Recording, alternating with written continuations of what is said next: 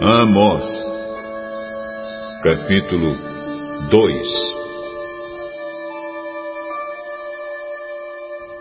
O Senhor Deus diz: O povo de Moabe tem cometido tantos pecados, tantos mesmo, que eu tenho de castigá-los. Profanaram o corpo do rei de Edom, queimando até virar cinza. Por isso, eu vou pôr fogo no país de Moabe, e esse mesmo fogo destruirá também as fortalezas de Queriote. Haverá batalhas violentas, gritos de soldados e som de cornetas, e o povo morrerá. Acabarei com o rei e com as autoridades de Moabe. Eu, o Senhor, falei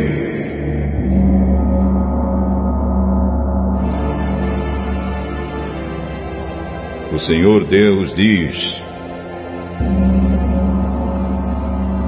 O povo de Judá tem cometido tantos pecados, tantos mesmo, que eu tenho de castigá-los.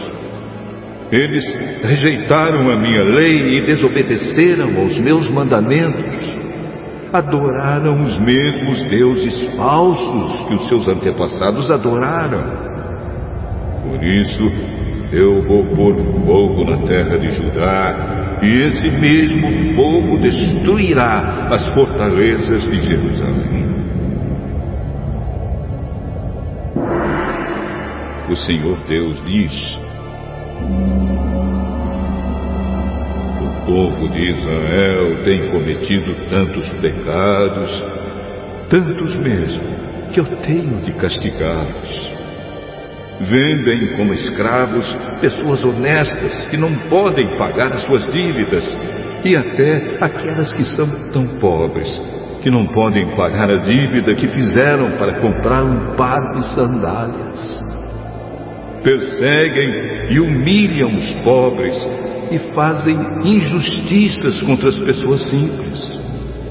Pais e filhos têm relações com prostitutas nos templos pagãos e assim envergonham meu santo.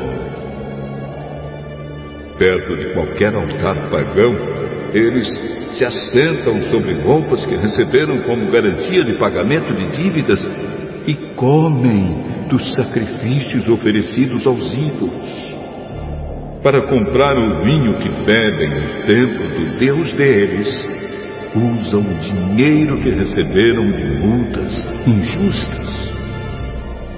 Será que vocês já esqueceram o que fiz com os amorreus? Eu destruí aqueles homens que eram altos como os cedros e fortes como os carvalhos. Acabei completamente com eles Fui eu que tirei vocês do Egito, que os guiei quarenta anos pelo deserto e que lhes dei a terra dos amorreus.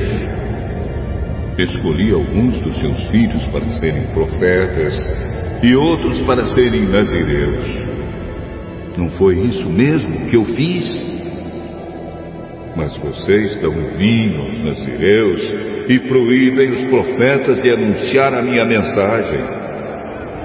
Pois bem, eu vou amontoar castigos em cima de vocês, e vocês vão ranger os dentes, como range uma carroça carregada de trigo. Os que correm depressa não poderão escapar. Os fortes perderão toda a força, e os corajosos não salvarão a vida. Os homens armados de arcos e flechas não vencerão e não escaparão com vida nem os que fugirem a pé, nem os que fugirem montados a cavalo. Naquele dia, até os soldados mais valentes jogarão fora suas armas e fugirão. Eu, o Senhor, estou falando